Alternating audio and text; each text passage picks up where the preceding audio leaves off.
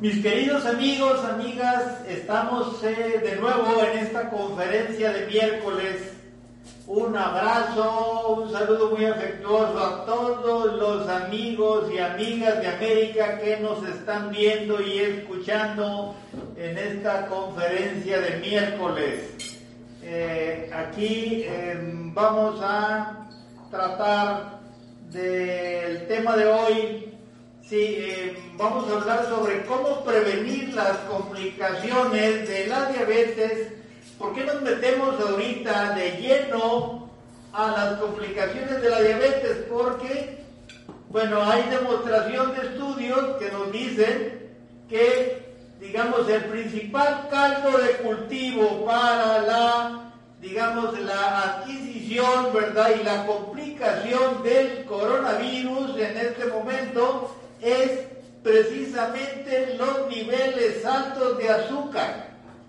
Y entonces eh, todo lo que tenga que ver con diabetes, prediabetes, resistencia a la insulina y cualquier alteración ¿verdad? metabólica del azúcar, pues ahí tenemos que hablar y considerarlo. Bien, soy el doctor Carlos Miyazaki, especialista en alteraciones metabólicas del azúcar y epidemiólogo. Entonces, muchas gracias por su atención. Entonces, eh, vamos a ver cómo prevenir las complicaciones de la diabetes.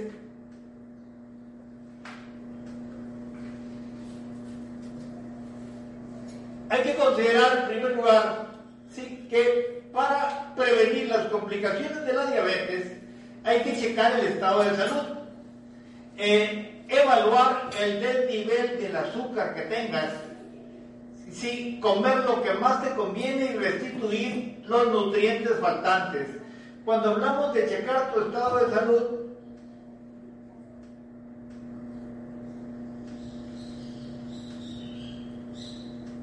tendríamos que considerar algunos estudios básicos. Sí, los estudios básicos son los estudios de, sangre básicos eh, que ahí se incluyen sobre todo la medición de la insulina en sangre y la, eh, la medición de la insulina en sangre porque eh, de, acuerdo, digamos, a la teoría médica, ya lo vimos el día de, hemos estado viendo en días anteriores, que, que el nivel de insulina, si supuestamente en el diabético está bajo por una falla en la producción de insulina en el páncreas, pero eh, en, realidad no es así, entonces ahí la teoría médica no, no, no, no, funciona, no opera, está de alguna manera manejada o equivocada, se puede decir, y entonces ahí habría que eh, valorar bien ¿sí? Eh, los estudios de sangre básicos, si es que hay alguna otra problemática, también tenemos que uh, un ultrasonido abdominal completo, un electrocardiograma y lo más importante, un escaneo electromagnético que nos va a permitir valorar cómo está la función de cada uno de nuestros órganos.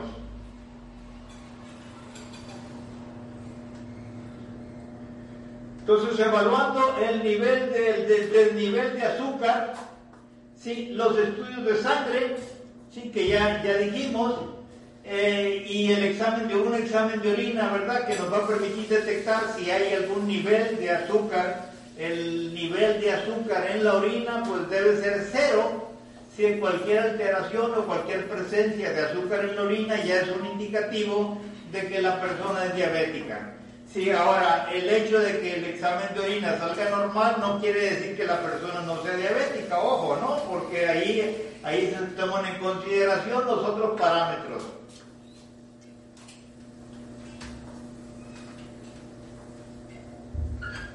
Otra de las cosas que tenemos que hacer, ¿sí? aparte, digamos, de lo que es el chequeo, ¿sí? es comer lo que más nos conviene. Cuando hablamos de comer lo que no más nos conviene, nos referimos principalmente a la reducción o al no consumo de azúcares, ni alimentos que se transformen en azúcar.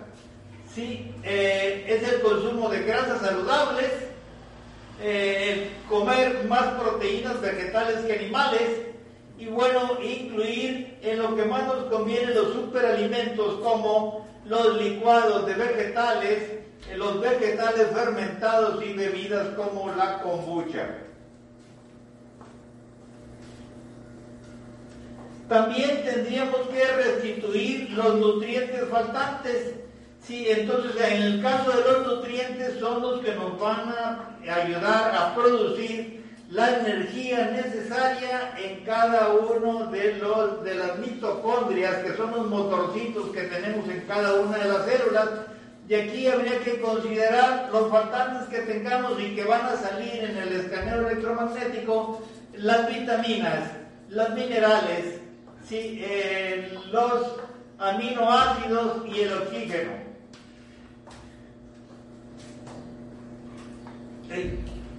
Aquí se nos pasó, bueno, en lo que puede, se puede aprender para controlar tu azúcar.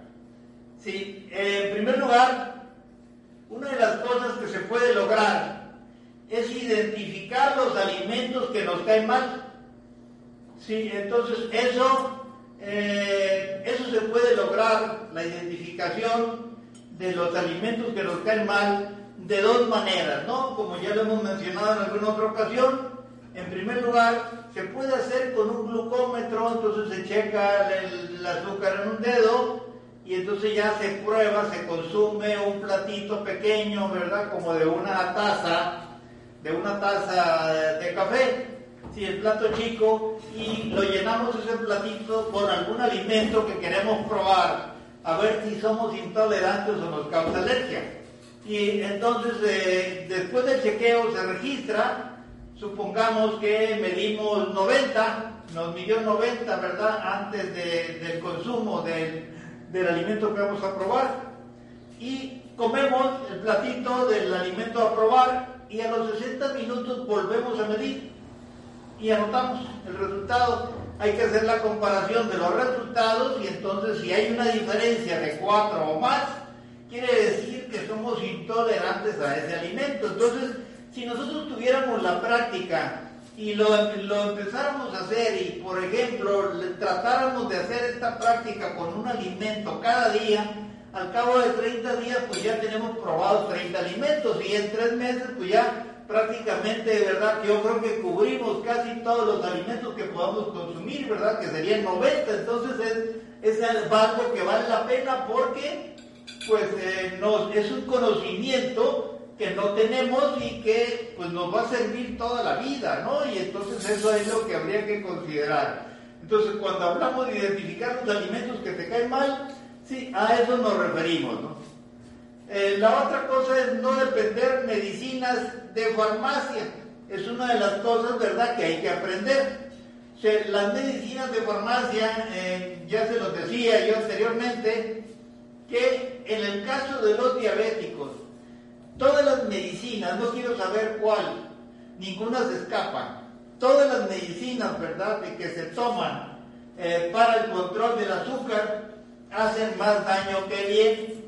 Sí, y entonces en mi experiencia personal, yo tengo siete años atendiendo diabéticos, eh, controlándoles su azúcar y muchos de ellos curándolos, eh, y eh, lo que he visto que es más dañino que beneficioso el consumo de, de, medicinas, ¿verdad? Para diabetes, para el azúcar, puesto que no detienen las complicaciones de la diabetes, que es de lo que estamos tratando, de esto se trata, ¿no? Entonces, si tú estás tomando una medicina 10 años, 20 años y no te detiene las complicaciones. ¿Cuáles son las complicaciones? Complicaciones de ojos, en donde puedes llegar hasta perder la vista, ¿verdad? Por daños en la retina, o bien sufrir un infarto, ¿sí? o bien, ¿verdad? Que tus riñones se vayan deteriorando al punto en que caigas en insuficiencia renal por el deterioro del riñón. Y entonces si las medicinas no nos sirven para detener las complicaciones, entonces ¿para qué las usamos? ¿No? Y entonces eso es lo que yo he visto a lo largo de los últimos 25 años. O sea, en mi caso personal, yo tenía pacientes, ¿verdad?, que atendía desde los años 90 y durante más de 10 años religiosamente acudían conmigo mes a mes, les mantenía sus niveles de azúcar por debajo de 100, incluso la gran mayoría abajo de 90, y a pesar de eso, muchos de ellos quedaron ciegos, sufrieron infartos, ¿sí? Eh, y, y, a pesar de tener ese buen control, ¿verdad? Las mediciones mensuales, a pesar de que sus niveles de azúcar estaban normales, ¿verdad? Se puede decir bien normales. Pero ¿qué es lo que pasa, verdad? Que el, el daño es a nivel celular, entonces quiere decir que podemos bajar con las medicinas el nivel de azúcar en la sangre pero no vamos a bajar el nivel de azúcar en las células. Y entonces por eso es que no se detienen las complicaciones. Y por eso es que no sirven de mucho las medicinas tomadas para el azúcar, ¿verdad? Este, ahí me van a disculpar, ¿verdad? Nuestros colegas, pero ahí es algo que eh, cae por su propio peso y bueno, que es algo que está probado y demostrado, eh, digamos, a nivel mundial ya a estas alturas está muy claro que el 90% de los diabéticos, eh, digamos que son tipo 2, ¿sí? ese 90% se puede decir que no, no llega al 10% el número de diabéticos en donde eh, hay alguna falla del páncreas y entonces ahí se requiere así alguna medicación en determinado momento aunque también es discutible, ¿no? Porque aún en ese caso del 10% es posible, es posible controlar, por lo menos en ese caso, si no curar en el caso de los que tengan fallas del,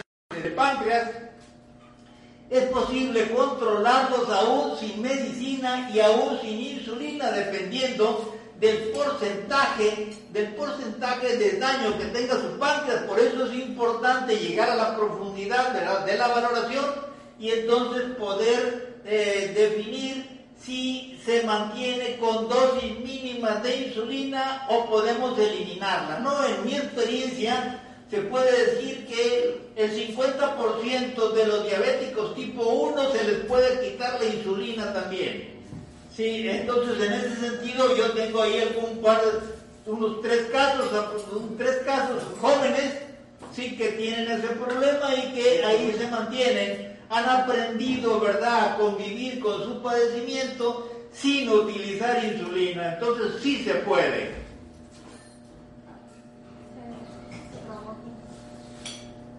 Bueno, tenemos aquí, irán a disculpar algunas pequeñas fallas técnicas pero bueno, eh, mientras tanto, esperamos sus preguntas, mis queridos amigos. Adelante. No hay preguntas. Bueno, aquí para los amigos presentes, si, hubiera alguna pregunta, ¿verdad? Con mucho gusto eh, responderles.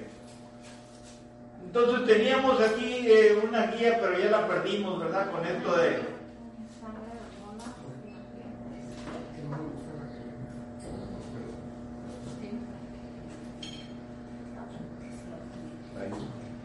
preguntar. Sí, dime. Eh, considero que hay mucho desconfianza, temor de que una persona que ya está acostumbrada a un determinado medicamento por su misma enfermedad de diabetes, lo deje. Eh, a pesar de que hay pruebas de que independientemente de que lo deje, va a seguir definitivamente con un mejor progreso sin tanta complicación. Sí. Y es el paradigma de que el cambio de, una cosa a la otra es todavía muy complicado para muchos. Sí, mira, lo que pasa es que los seres humanos eh, esperamos estar en alitas de cucaracha, sí, para eh, que nos caiga el 20, como se dice, ¿no?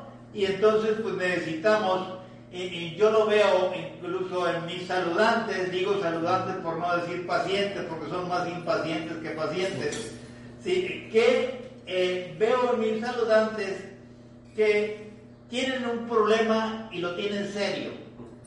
Una vez que en medio se controló, ¿sí?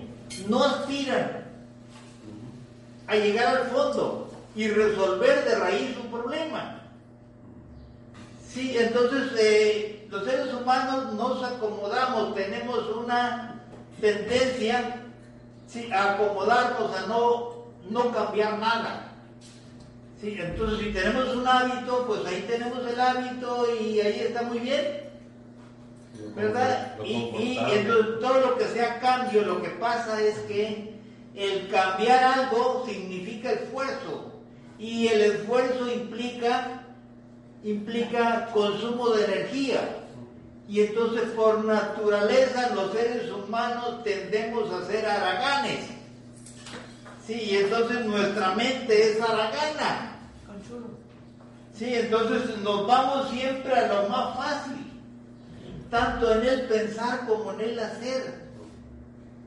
¿No? Y entonces pues ahí siempre buscamos lo más fácil, eh, supuestamente lo mejor, pero lo más fácil, ya si lo mejor significa un esfuerzo más, mejor así la dejamos, nos conformamos, ¿no? Y entonces se necesita, sí, que tengamos, tengamos la percepción del miedo, de la amenaza, tener el problema encima. Simplemente, ¿verdad? Alguien que tuvo un infarto y sabe, o sea, por ejemplo, se recuperó de su infarto y sabe, digamos, que eh, ponerse una papalina, ¿sí? O sea, beber, una, o sea, festejar en grande, ¿verdad? Con licor o cerveza, lo que sea, que puede ser no saludable. Preguntan, ¿qué es la resistencia a la insulina y cómo se debe tratar? Sí, bueno, en sí la resistencia a la insulina es una situación, es parte del proceso de aparición de la diabetes. La resistencia a la insulina eh, significa que se ha consumido durante años tal cantidad de alimentos que contienen azúcar o que se hacen azúcar y que el organismo tuvo que no solamente repartir ese azúcar a nivel celular en todo el cuerpo, sino que además no fue suficiente, llenó todas las células y todavía como sigue teniendo altos niveles de azúcar en la sangre, si el mismo cuerpo humano que es muy sabio, entonces transforma ese exceso de azúcares en grasas acumuladas sí, en el hígado y alrededor de los diferentes órganos y alrededor del abdomen, y entonces eh, eso lleva, ¿verdad?, a que la insulina, por eso se llama resistencia a la insulina, la insulina ya no hace su efecto, ¿por qué? Porque está tan... El papel de la insulina es meter el azúcar a la célula. Y el papel de la insulina también, en segundo lugar, es el exceso de azúcar que no se puede meter a la célula, guardarlo en forma de reserva, de grasa. Pero cuando el consumo es tan grande ¿sí? de azúcares o alimentos que se hacen azúcar, la insulina por más que intente no puede cumplir su función. Entonces, los receptores que hay en cada célula del cuerpo para recibir la insulina, ¿sí? O sea, pues no, no funcionan, no agarran, no captan la insulina. Entonces, por eso se dice que hay una resistencia a la insulina. Entonces, ¿qué sucede? Que, eh, digamos, el el organismo, el páncreas, piensa ¿sí? que hace falta más insulina y que por esa razón no se logra eh, disminuir o repartir los niveles de azúcar y entonces produce más insulina. Y por eso es que la insulina va aumentando y aumentando y aumentando, ¿sí? Y entonces esa es la situación en la que caen eh, todas las personas que tienen algún grado de obesidad por esa razón es, o sea, casi se puede decir, ¿verdad?, que una persona que es llenita, lo primero que tenemos que sospechar es que tenga resistencia a la insulina. ¿Por qué? Porque pues no, no quema, si digamos, las reservas de combustible, por la razón que les estamos mencionando, ¿no? Y entonces ahí, entonces esa situación es la situación por la que pasan todos los diabéticos, o sea, o sea que, como se puede decir que la resistencia a la insulina es la primera etapa, ¿sí? la primera etapa de, eh, de, la persona que va a ser diabética. ¿Sí? O sea, se puede decir que el resistente a la insulina ya es un diabético en proceso. Son las señales. ¿Sí? Entonces, eh, ahí, eh, claro, tiene corrección. ¿Cómo? Pues precisamente de eso estamos hablando, ¿no? Que la corrección está en bajar los niveles de insulina. Supongamos, si tú tienes la insulina a nivel de 50 o de 30, pues sí, cuando el valor deseable es de 3, entonces quiere decir que tienes 10 o 25 veces más insulina de la que debieras de tener. Entonces, todo es cosa de bajar esos niveles, vean, esos niveles de, de insulina en sangre y entonces para corregir el problema, ¿no? Y entonces la persona va a adelgazar, va a perder cintura eh, y se va, va a ser más ágil, o sea que le va a cambiar la vida, ¿no? Entonces cambia todo. Preguntan que cuáles frutas son recomendables seguir consumiendo y cuáles no. Mira, eh, si tiene resistencia a la insulina, ninguna fruta, hasta que venza la resistencia a la insulina. O sea, una persona que come, o sea, que tiene que es a la insulina, mientras toma fruta, jamás va a vencer esa resistencia a la insulina. ¿Por qué? Porque se necesita, para que se venza esa resistencia a la insulina, se ocupa quemar todas las reservas que tenga de más en el cuerpo. Sí, y entonces, eh, por eso, bueno, aquí estábamos en la explicación, no hay fórmulas rápidas ni mágicas, por eso es que estamos hablando de todos estos procedimientos, ¿no? Entonces, por ejemplo, identificar los alimentos que te caen mal. Un alimento que te cae mal, aunque no traiga azúcar, pero si te cae mal, sí, ¿cómo responde el cuerpo? Se enoja y entonces manda a producir azúcar. Y al producir azúcar va a estimular que se produzca más insulina porque es la reacción normal del organismo, ¿no? O sea, ante cualquier elevación de azúcar, aumenta la insulina. Ahora, llega un momento que es tanto el alimento que se mete al cuerpo, ¿verdad? Que tiene azúcar o, que se transforma en azúcar, que, o sea, eh, que el páncreas puede fundirse. Por esa razón, una persona gordita, sí, que es eh, resistente a la insulina y se va haciendo diabética, llega un momento en que se adelgaza. ¿Por qué? Porque ahí tronó el páncreas. Y ahí sí, ahí sí hay una diabetes, ¿verdad? O digamos a, cabalidad. Y entonces ya esa diabetes tipo 2, que era tipo 2, se hizo ya una diabetes tipo 1 en donde sí hay una falla del páncreas, pero afortunadamente eso sucede solo en el 10, eh, perdón, el 10% de las personas que tienen alteraciones del azúcar, no en más. No, la gran mayoría, el 90%, es 100% reversible, o sea, es 100% curable.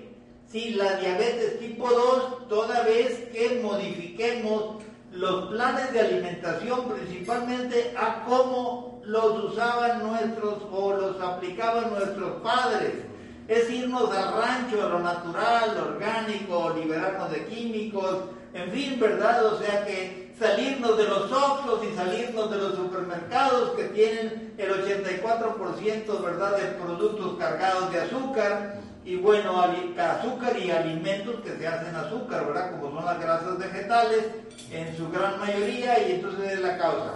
Y entonces aquí eh, no debemos depender de medicinas de farmacia, por lo que le dije, sí, además que todas las medicinas para el azúcar traen consecuencias, como todas las medicinas hacen daño y van recargando el trabajo del hígado, de los riñones, y a la larga, ¿verdad? Eso nos va a afectar y nos va a pasar la factura. Y bueno, la otra cosa, ¿verdad?, que podemos hacer es, para los más complicados, usar medicinas naturales. Hay medicinas naturales que pueden, o sea, no van a curar, pero pueden sustituir digamos, el uso, eh, pues hay miles de personas diabéticas que no quieren, no les gusta tomar medicinas de farmacia y se mantienen, ¿verdad? Preferible que se mantengan con medicinas naturales a que estén usando medicamentos de la farmacia. O sea, les hacen menos daño o si no lo curan, si bien no, no van a curarlo, ¿verdad? Las medicinas naturales, pero sí le pueden controlar tu azúcar, le ayudan, ¿verdad? Y sobre todo, lo más importante en medicina es no hacer daño. O sea, si un producto, si un medicamento hace daño, pues no, no, entonces no es medicina, ¿verdad? Entonces está peor el caldo que las albóndigas, como se dice. Y entonces aquí es de mantener también el nivel correcto de hormonas y nutrientes. Sí, entonces aquí en el nivel correcto de hormonas y nutrientes, pues eh, la hormona principal es la insulina, entonces nada más es cosa de llevar la, la insulina al nivel deseado que es de 3. Bueno, pero ya no pidamos 3, en estos tiempos casi nadie tiene 3, pero por lo menos un 5. Ya tenemos un nivel de, digamos, de resistencia a la insulina, pero bajito, ¿no? El mínimo. Y entonces si nos logramos mantener abajo de 5 siquiera, nos podemos dar el gusto de estar pecando Sí, fines de semana, eh, qué sé yo, vacaciones, días festivos, y aunque festejemos no va a pasar nada. ¿Sí? O sea, manteniendo, pero ya arriba de 5 ya es un problema ya que complicado, ¿no? Adelante. ¿Sigue? Bueno, ya decíamos que los alimentos que te caen mal Puede haber intolerancia, pero también alergia, ¿no? La alergia, pues que se refleja en ronchas, que se refleja en dolores de cabeza, o sea, algún signo o algún síntoma, ¿no? En, intolerancia a veces no nos damos cuenta y solamente es algo interno, ¿no? Por la subida de azúcar, por lo que se enojó el hígado que les decía. Sí, lo que te decía de mi hija cuando come fruta. ¿Sí? Que suda, suda, suda. Pero quizá es por eso, ¿no? Porque o sea, e, ella debe tener muy probablemente ya resistencia a la insulina. Entonces hay que medirla, hay que checarla. Y entonces en ese caso, sí, de acuerdo al chequeo, entonces hacer las modificaciones, aplicar el plan adecuado y entonces corregir el problema, ¿no? Entonces para que eh, pueda seguir comiendo las frutas que le gusten. O sea que, eh, digamos, en el tratamiento de las alteraciones metabólicas del azúcar no se trata de eliminar alimentos de por vida, sino que es algo temporal. Acuérdense que aquí lo que pasa es que estamos comiendo cosas muy químicas o muy cargadas de azúcar o muy cargadas de alimentos que se hacen azúcar. ¿Sí? ¿Tenías una pregunta? Sobre el mismo, este, la idea, o sea, la misma pregunta más o menos, pero un poquito en mi experiencia, ¿no? Me ha sucedido de que, por ejemplo, cuando como este, como que muy sabroso según yo, eh, empiezo a sudar, ¿no? O sea, como que, y, por lo general, yo recuerdo que eso lo he visto hasta en la familia, y te me decían mis abuelos o mis algunos, qué bien te está cayendo la comida, o qué bien me cayó, porque estás todo sudando, me hizo provecho. Entonces quisiera saber realmente por qué sudas cuando, cuando comes, cuando sí, efectivamente, como por ejemplo, no sé, o tomas un café o tal vez por lo caliente, pero con la comida. El picante. La comida o el picante y sudas. Sí. Sí, mira, lo que pasa es que ahí eh, hay alteraciones hormonales y entonces ahí se activan, se activan eh, hormonas, digamos, del sistema simpático. Sí, sobre todo la adrenalina, la noradrenalina, el cortisol, que son las hormonas que nos, nos preparan para, eh, digamos, para las situaciones difíciles, para la supervivencia y entonces nos activan, activan todos nuestros órganos. Y entonces nos pone, eh, digamos, en, eh, es como si nos pusieran en un estado de alerta. Sí, es un estado de alerta, es un aviso y, bueno, de que algo está, o sea, el cuerpo está acelerado, sí, y entonces esa es la razón, ¿no? De que pueda suceder eso. ¿Será ese efecto? gasto energético de los alimentos? ¿Cómo? ¿El gasto energético de los alimentos puede ser? No, más bien la, estimulación del sistema nervioso simpático. Ah, ah, por eso también cuando consume, se consume alcohol, digamos, te echas tu copita y ya como que te pones calientito, ¿no? Sí. Y, vaya, sudas. Inicialmente, ¿no? Sí, inicialmente, ya después hay un efecto contrario, ¿no? O sea que no es lo mismo una o dos copitas, ya después de la tercera, quién sabe cómo te vaya, ¿no? Y. Entonces, entonces es, es una, así según entiendo, es así que el cuerpo está reaccionando a esos estímulos. Claro, cualquier estímulo, cualquier Que sea ingerido, sea oído, A ver, ahora, o sea, puede ser a través del olor, a través del oído, a través de qué sé yo. ¿no? sobre este mismo. Incluso a través de la vista, ¿no? O sea, la percepción, porque, por ejemplo, para una persona, sí, algo puede verlo como muy negativo, ¿no? Y entonces eso incide en la persona para que se altera todo su sistema nervioso y su sistema hormonal. Bajo esta misma el asunto de que por ahí yo he, este, me han platicado, o sea, no me han comentado de que el hecho de que sudes es que tu hígado está trabajando de más. ¿Qué tan cierto es? Sí, pues se pudiera ser, ¿verdad? Lo que pasa es que ya hay una alteración. Cuando tu hígado trabaja de más, sí, es que hay una activación intensa del sistema simpático. Entonces, Sí. es- es- O sea, se, se están reforzando todos los órganos. Lógicamente, ¿por qué? Porque, eh, porque digamos, eh, el sistema nervioso que mantiene los órganos es el sistema parasimpático. Entonces, cuando hay una situación, digamos, de alerta, ¿sí?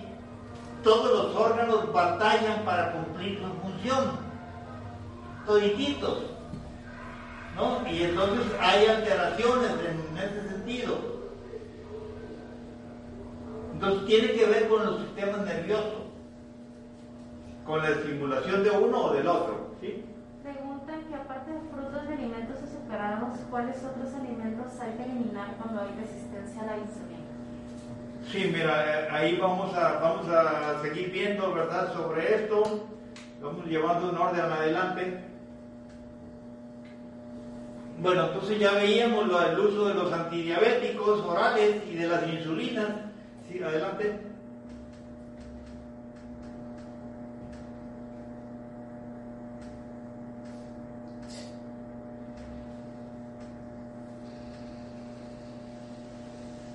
Miren, aquí hay una cosa importante.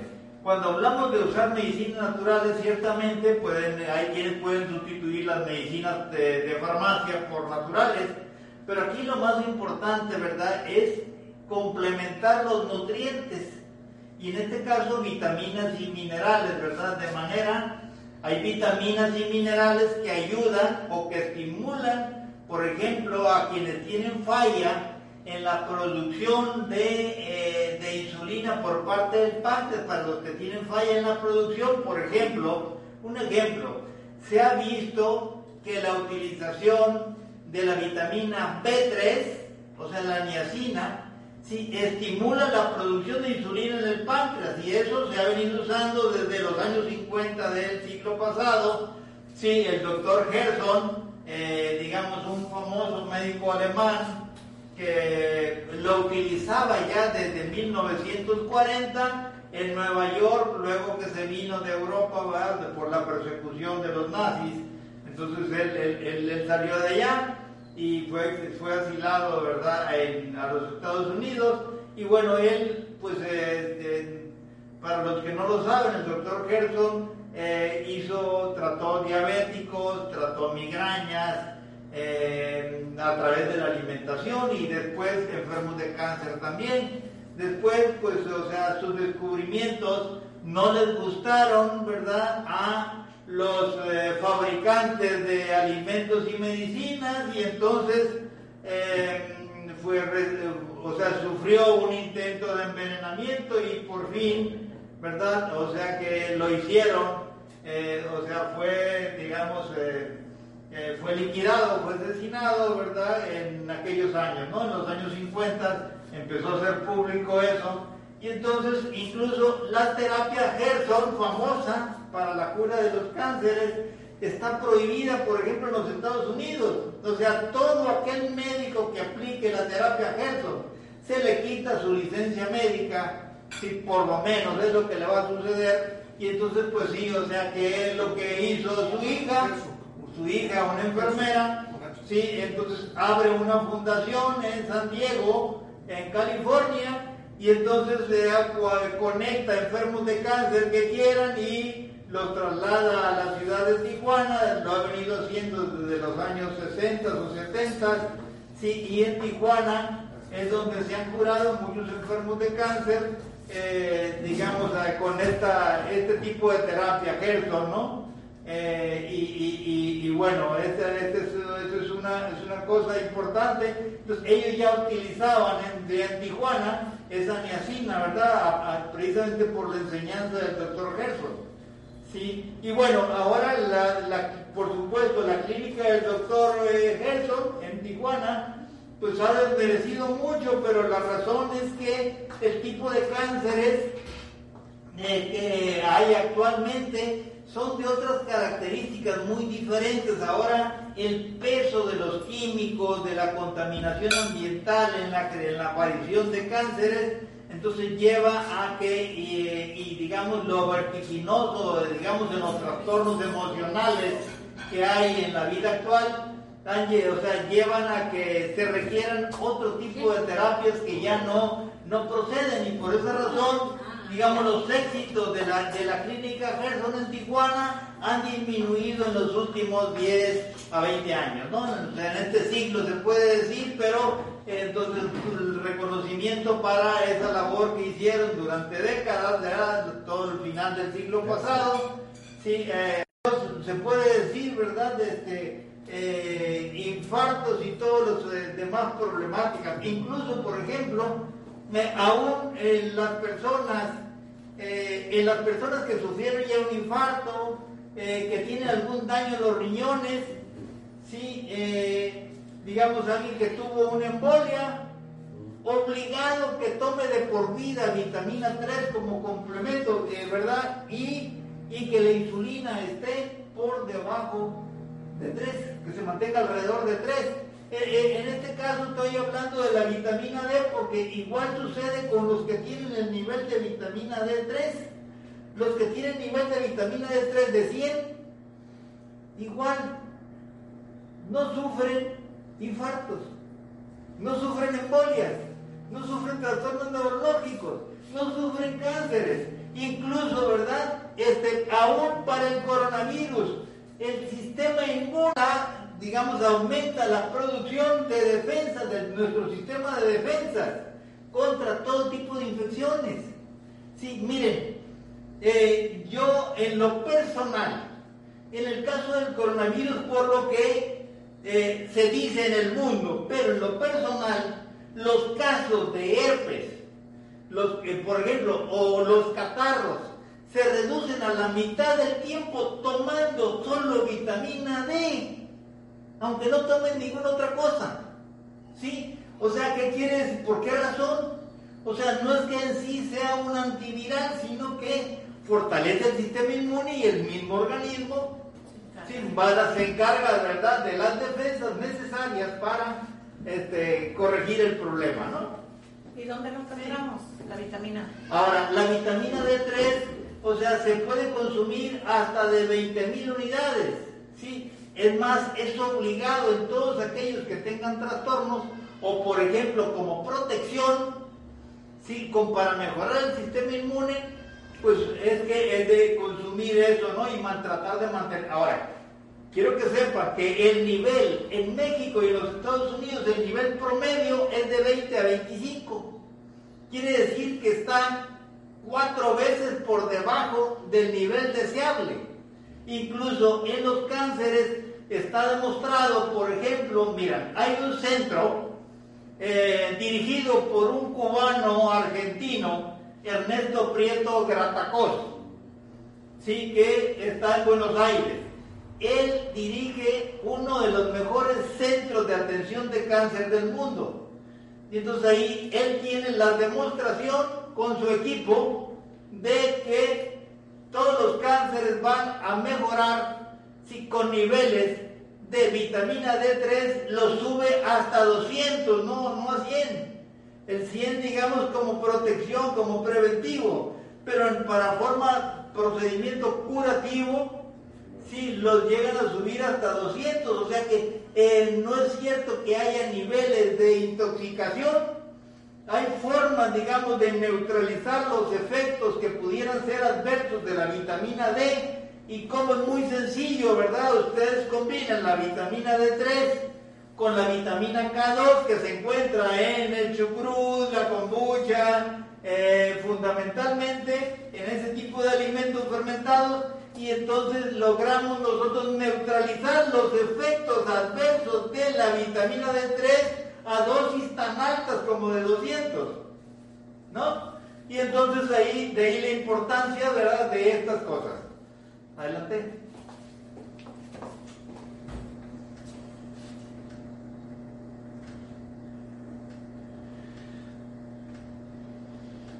Bueno, eh, las herramientas para prevenir las complicaciones de la diabetes, ¿no? Ya lo vimos eh, en estudios, estudios de sangre, examen de orina, estudio de excremento, casi todos, si son, digamos, provocados o desencadenados por algún conflicto, conflicto biológico, hablo de biológico para que no se entienda que es algo psicológico, ¿verdad? Que es algo simplemente mental. Sí, ahí hay un conflicto, hay un impacto en nuestro cuerpo resultado de una vivencia que nos impresionó, un impacto como la pérdida de un ser querido, como digamos la sensación o la percepción de que alguien nos engañó, ¿verdad? Que nos lleva a un grado de resentimiento muy grande, en o sea, ese tipo de emociones, ¿verdad?, que se generan, o sea, eh, a afectar nuestro cuerpo y se refleja precisamente en padecimientos como lo del azúcar.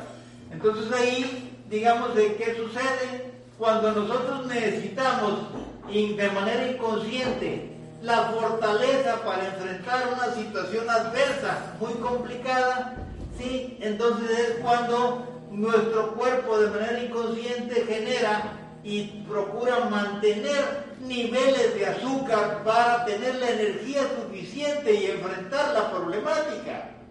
Sí, esa es la explicación por qué aparece la diabetes en personas y que de repente eh, pudiera ser que apareció una situación diabética y, y solucionado el conflicto, sí, el problema, digamos, que se generó emocional, resuelto, si desaparece la diabetes. Yo he visto casos de esos.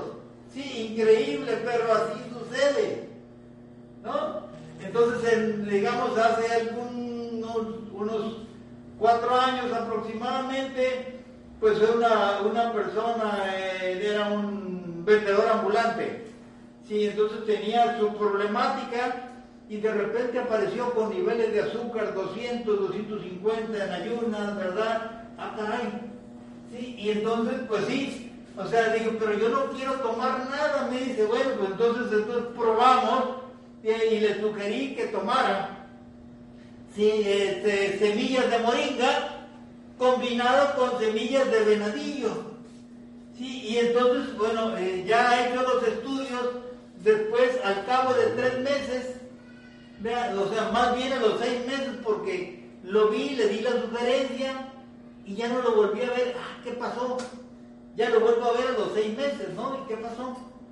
No, pues fíjate que eh, pues, eh, esta problemática que tenía ya la resolví y bueno, me curé con eh, las semillas de venadillo y con la, la moringa, ¿no? Pero sí, en realidad la cura no estuvo ahí, la cura estuvo que resolvió su problemática emocional y entonces coincidió, ¿no? Entonces el Señor se la achacó.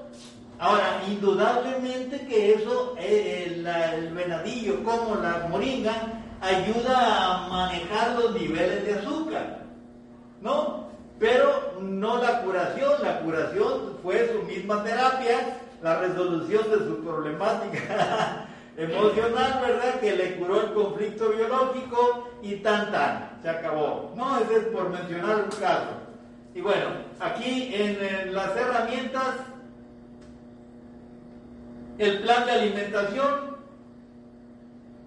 el plan de alimentación. Sobre el plan de alimentación diríamos, ya hemos hablado mucho sobre esto, pero habría que considerar eh, los alimentos eh, no granos, los granos todos se hacen azúcar, por el gluten y por los carbohidratos que tienen. También tenemos los azúcares, los endulzantes, ¿verdad? De sobre que, que no son azúcar, que son sustitutos. Esos, eh, por ejemplo, aumentan la producción de insulina, aunque no suben el azúcar en sangre, pero aumenta la insulina y al final de cuentas sale peor. ¿Sí? ¿Por qué? Porque más rápidamente, digamos, se funde el páncreas con endulzantes como la, eh, ¿cómo se llama? La NutraSweet, como el, eh, ¿cómo se llama el otro? Eh, este, no, no, Esplenda, como Esplenda, ¿no? Esos, esos endulzantes son terribles.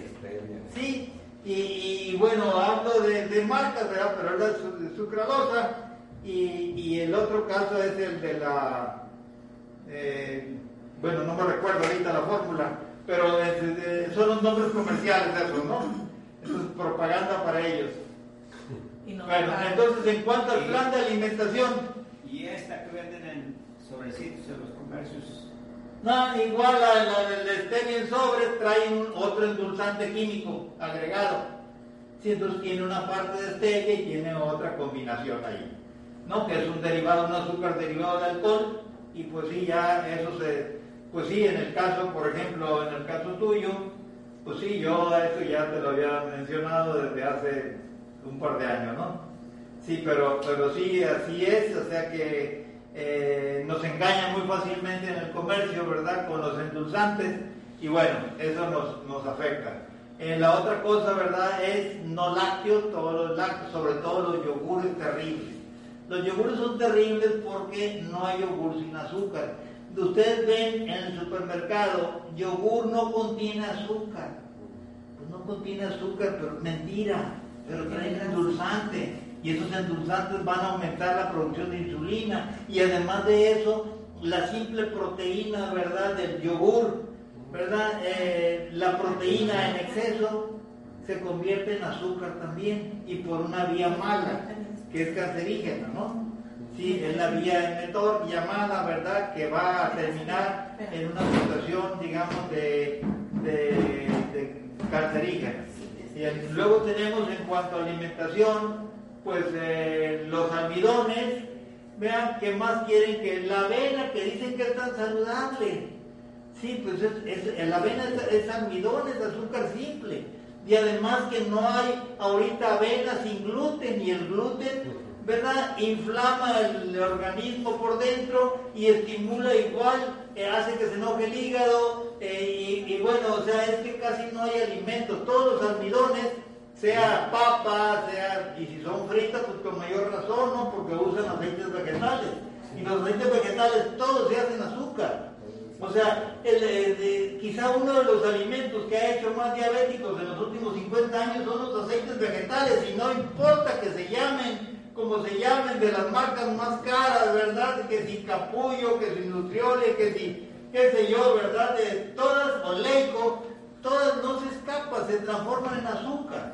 Incluso aún cuando me digan de del aceite de olivo, del aceite de olivo en México y en los Estados Unidos está probado según investigaciones que más del 90% de los aceites de olivo en México y Estados Unidos está adulterado, mezclado, ¿verdad?, con eh, los aceites vegetales de otro tipo, ¿verdad? Y que permiten pues mejores ganancias para los envasadores, ¿no? Porque ciertamente lo importan de Europa, sí, si es italiano ya viene normalmente alterado y si es español puede ser que venga puro, pero los envasadores acá en América ya les cambia la cara, ¿no?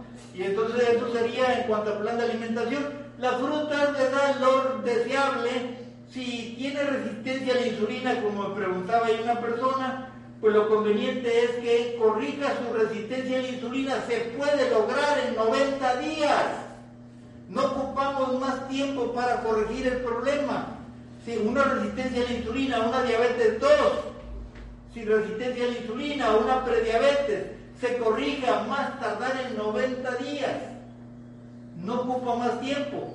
Y entonces es cosa de Después de eso, sí, construye un va construyendo en esos 30, 90 días un estilo de vida saludable, es hábitos, la vida son hábitos. Es el hábito de hacer tal cosa, de no hacer tal cosa, de hacerlo eventualmente y despreocuparse para no estar limitado. O sea que los fines de semana, los días festivos y los, eh, las vacaciones, ahí que se nos olviden las dietas, y ahí entonces nos liberamos y comemos lo que nos dé la gana. Y entonces nos recomponemos a nuestro regreso. La cosa es, o sea, eh, ni muy muy ni tan tan. No, o sea, no tendríamos por qué dejar de consumir algún alimento de por vida como mucha gente piensa. De hecho, en el caso de las frutas, lo deseable, la forma más correcta de consumir frutas es comer las frutas locales. ¿Por qué? ¿Por qué las frutas locales? Porque la naturaleza es muy sabia. Sí, y entonces nos regresa a través de las frutas producidas en la región donde vivimos los minerales y las vitaminas que nos hacen falta. Es como si estuviera dando vueltas. O sea, todas las sustancias nutritivas, ¿verdad?, de la naturaleza, combinados con nosotros, los que vivimos en esa parte de la naturaleza, se va dando vuelta y va girando. Y, por ejemplo, eh, si no hay eh, suficientes minerales y vitaminas en la tierra, pues a lo mejor la adquirimos por otro lado, ¿no? Y en muchos casos tenemos que completarlo, para eso es bueno las mediciones de, de esas sustancias a través de escaneos electromagnéticos sobre todo, y entonces ahí medimos y valoramos y consumimos lo que nos haga falta, ¿no? Entonces eso sería, si hay... Que ya comprobamos que la señora que vive en el campo está súper muy, muy bien. ¿sí? Cuando le hiciste la medición, no recuerdo cómo se llama la señora. Ah, ya. Sí, la señora... Súper bien Sí. comparada con cualquiera de nosotros. Sí. Funciones de la insulina y la diabetes. Y luego vemos ahí el riesgo del corazón y los vasos sanguíneos. ¿Sigue?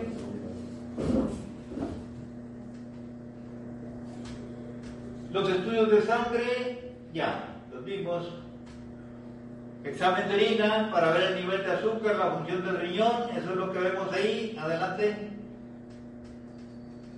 Ver la calidad de la alimentación, eso lo podemos medir en el examen de orina, ¿verdad? Yo en realidad, la manera como superviso y como he tratado, trato a distancia a mis pacientes, miren, eh, pues hace de dos meses, sí, una paciente de saludante, perdón, ¿verdad? De Bolivia, sí, eh, pues eh, felizmente, ¿verdad? Resolvió su problema de azúcar y, y lo estuvimos checando a través solamente del examen de orina y estuvimos haciendo la valoración de cómo estaba comiendo. Y entonces así sí, pues, fuimos haciendo las correcciones del plan de alimentación hasta que resolvió su problema de azúcar. ¿No? Y entonces, o sea que sí se puede, ¿no? Ese es- de hecho, tengo un testimonio, ¿verdad?, de, ese caso y que bueno, ya lo presentaré en otra ocasión. Adelante. El estudio de excremento para ver si hay hongos, microbios, parásitos, ¿verdad? En, el excreta, que estén de más, ¿no? Porque normalmente siempre tenemos. Y para ver el nivel de estado nervioso. O sea, el- la valoración de, digamos, de nuestro nerviosismo, de nuestro estado nervioso, simpático, se aprecia muy bien en un examen de excremento. Casi no, los médicos por lo regular no saben interpretar eso, ¿verdad? Pero, pues sí, de alguna forma algunos aprendimos, ¿no? Y entonces ya nos damos cuenta eh, qué tan nerviosa es una persona con un examen de excremento. Parece un poco medio loco, ¿verdad? Pero, pero funciona, ¿no? Ahí nos damos cuenta. Sí, y también para ver si hay eh, sangrado del tubo digestivo, ¿no? Y bueno, el ultrasonido abdominal, ver, ver si no hay tumores eh, aumentadas por tumores. Ah, una cosa importante, fíjense que eh, todos los tumores crecen con los altos niveles de azúcar. Sí, eso es muy claro. ¿No? Y entonces, pues, incluso, por ejemplo, sean benignos o malignos, es más, si hablamos de quistes de ovario, quistes mamarios, eh, ese tipo de problemas, son curables con solo la alimentación, bájenle el nivel de insulina. Esos crecieron por la- el alto nivel. Las personas que tienen resistencia a la insulina sufren mucho de quistes. No ocupan tratamiento ni cirugía, si lo que se ocupa nada más es de que se apliquen con alimentación y se curan. Ah, Y es el caso de otro tipo de tumores, incluso los miomas. ¿verdad? En el caso, digamos, de las, de las mujeres, sí, es posible también reducir, ¿verdad?, esa problemática con la alimentación y aumenta con los niveles de insulina altos, o sea, con la resistencia a la insulina. Bueno, entonces aquí el estudio era para eso, ¿verdad? El ultrasonido, ver quistes y si hay señales de daños causados infecciones crónicas. Fíjense que el 50% de las infecciones, cosa que normalmente no lo toman en cuenta los médicos, pero el 50% de las infecciones de orina sale el examen de orina normal y solamente va a ser detectado por las huellas que dejan las infecciones crónicas de los riñones en el ultrasonido. Y otra cosa que, digamos, de los especialistas de ultrasonido, no todos detectan ese tipo de infecciones, ¿verdad? Entonces, por eso yo reconozco mucho sí, a aquellos especialistas de ultrasonido que este, son capaces de detectar y de reportarme sí, ese daño crónico de la infección en eh, los riñones. ¿eh? Entonces, eh, eso sería, adelante. Electrocardiograma. Bueno, ahí vemos fallas, bradicardias, taquicardias, arritmias, extrasístoles, todo eso, ¿verdad? Vamos a poder detectar. Sí, eh, claro, es claro que en el electrocardiograma solamente apreciamos el 90% de las problemáticas del corazón, pero ya es algo. Sí, hay un 10%, ¿verdad? Que son las fallas de origen que tenemos, ¿verdad? Desde, posiblemente desde nacimiento y que ocupamos un ecocardiograma, un ultrasonido y algo más, más especial, sí, que hacen los cardiólogos, algunos cardiólogos, y entonces ahí cuando hay alguna sospecha de falla cardíaca, entonces hay que hacer el, ecocardiograma, ¿no? De temas de hecho de preventivo, yo les sugiero a todas las personas en el mundo que siempre que puedan se hagan un ecocardiograma en su vida. Con eso van a ver, eh, eh, detectar alguna problemática escondida que no se haya detectado, ¿no? Por eso sucede que muchas veces atletas en un sobreesfuerzo dicen, no, pues estaba jugando fútbol y de repente fácatela, ¿verdad? Y falleció la persona, o bien un atleta en una competencia, en una marcha, en una eh, maratón, Sí, y entonces eh, se han dado casos de ese tipo, ¿no? Es porque no se han checado adecuadamente, ¿no? Y, y, un eco- ecocardiograma puede sustituir al electrocardiograma.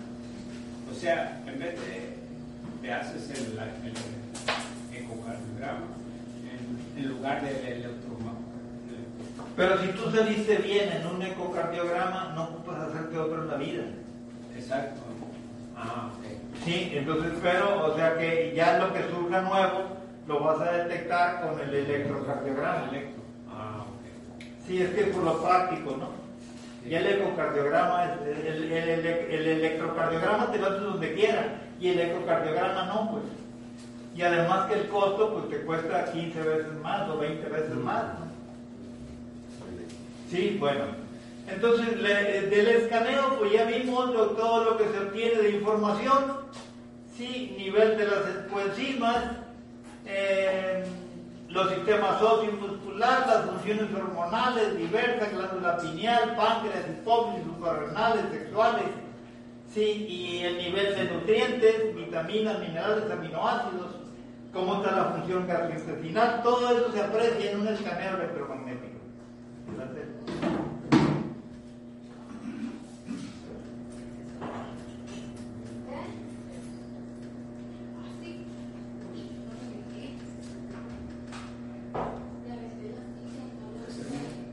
Sí, también se pueden ver. Ahí, funciones mentales, la memoria, el aprendizaje, la resolución de problemas, la incluso la capacidad de creatividad se ve, se puede apreciar en un, en un eh, eh, eh, digamos, escaneo electromagnético, ¿no? La capacidad de creatividad, la capacidad de tomar decisiones sin equivocarse, todo eso se puede apreciar, ¿verdad? Aquí que nos quedamos cortos en la, en la diapositiva, sí, eh, valoramos el estrés, la hidratación, la desintoxicación, entonces, en fin, valoramos el sistema inmune, ¿verdad? Es una maravilla. Esta es una práctica, la del escaneo electromagnético, que la desechan los médicos de hospital porque no lo conocen. Sí, entonces en realidad, ¿verdad? Láminas están siendo utilizadas por médicos eh, naturistas, incluso el problema con los médicos naturistas que no le sacan el jugo suficiente porque como no tienen la experiencia médica de hospital, entonces se, ocupa, sí, el, digamos, el estudio complementario, ¿verdad? No, no debiera de ser medicina alopática y alternativa, sino que tendría que ser una sola, pues, o sea, todo lo que nos sirva para mejorar la salud del ser humano, bienvenido, venga de donde venga, ¿no? Bueno, la medición de la temperatura, por ejemplo, ¿por qué la medición de la temperatura nos puede servir? Para varias cosas, por ejemplo, miren, ¿Cómo creen que sospecho yo que alguien tiene hipotiroidismo con la medición de la temperatura? Si yo veo una persona que tiene 36.5 de temperatura, si con un termómetro puesto debajo de la lengua, casi seguro, casi estoy seguro que tiene hipotiroidismo, porque es una característica, ¿no? Y entonces vale la pena por eso, siempre checar cuál debe ser la temperatura. O bien, digamos, si alguien que se queja de dolores de cabeza, dolores de cuerpo, si no se mide la temperatura, pues no vamos a saber tener la idea de que tenga algún proceso infeccioso, algún tipo de infección. Entonces, porque a veces, si, si hay, digamos, un dolor de cabeza, si hay un dolor de cabeza y, y, y este, y no, eh, o sea, y no, digamos, no se quita el dolor de cabeza, eh, ¿cómo descartamos que no sea por una infección?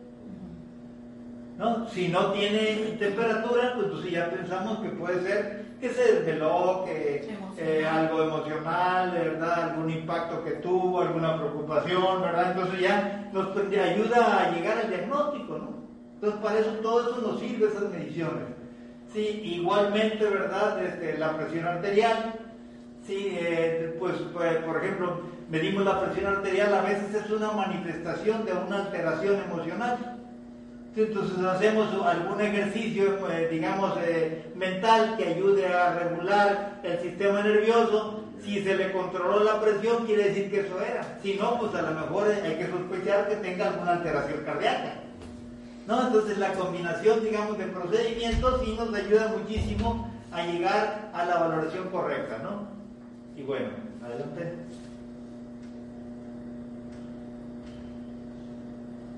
Sí, ya lo vimos eso. Y ya. El plan de alimentación, ya lo vimos también. Nos adelantamos por las preguntas. Ya está. Bueno, pues entonces, este, eh, hasta aquí le llegamos, nos pasamos un poquito porque nos retrasamos también. Muchísimas gracias por su atención, amigos de América. Un abrazo a todos, ¿verdad? Les recuerdo que todos los días a las 7 de la noche, hora del Pacífico, eh, transmitimos.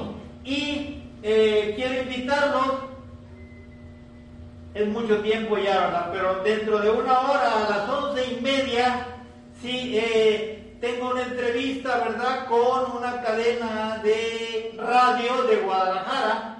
Si entonces la pueden escuchar, sí, en radio 90.5. No.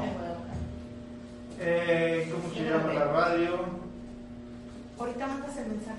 Bueno, pues les paso un mensaje, ¿verdad? Para decirles dónde se puede escuchar la entrevista, pero es una entrevista, ¿verdad? Que vamos a tener eh, con la eh, Patricia eh, Flores. Patricia Flores Osuna. Flores Osuna, sí, una prestigiosa locutora de- que tiene su programa en Radiorama en Guadalajara, Radiorama.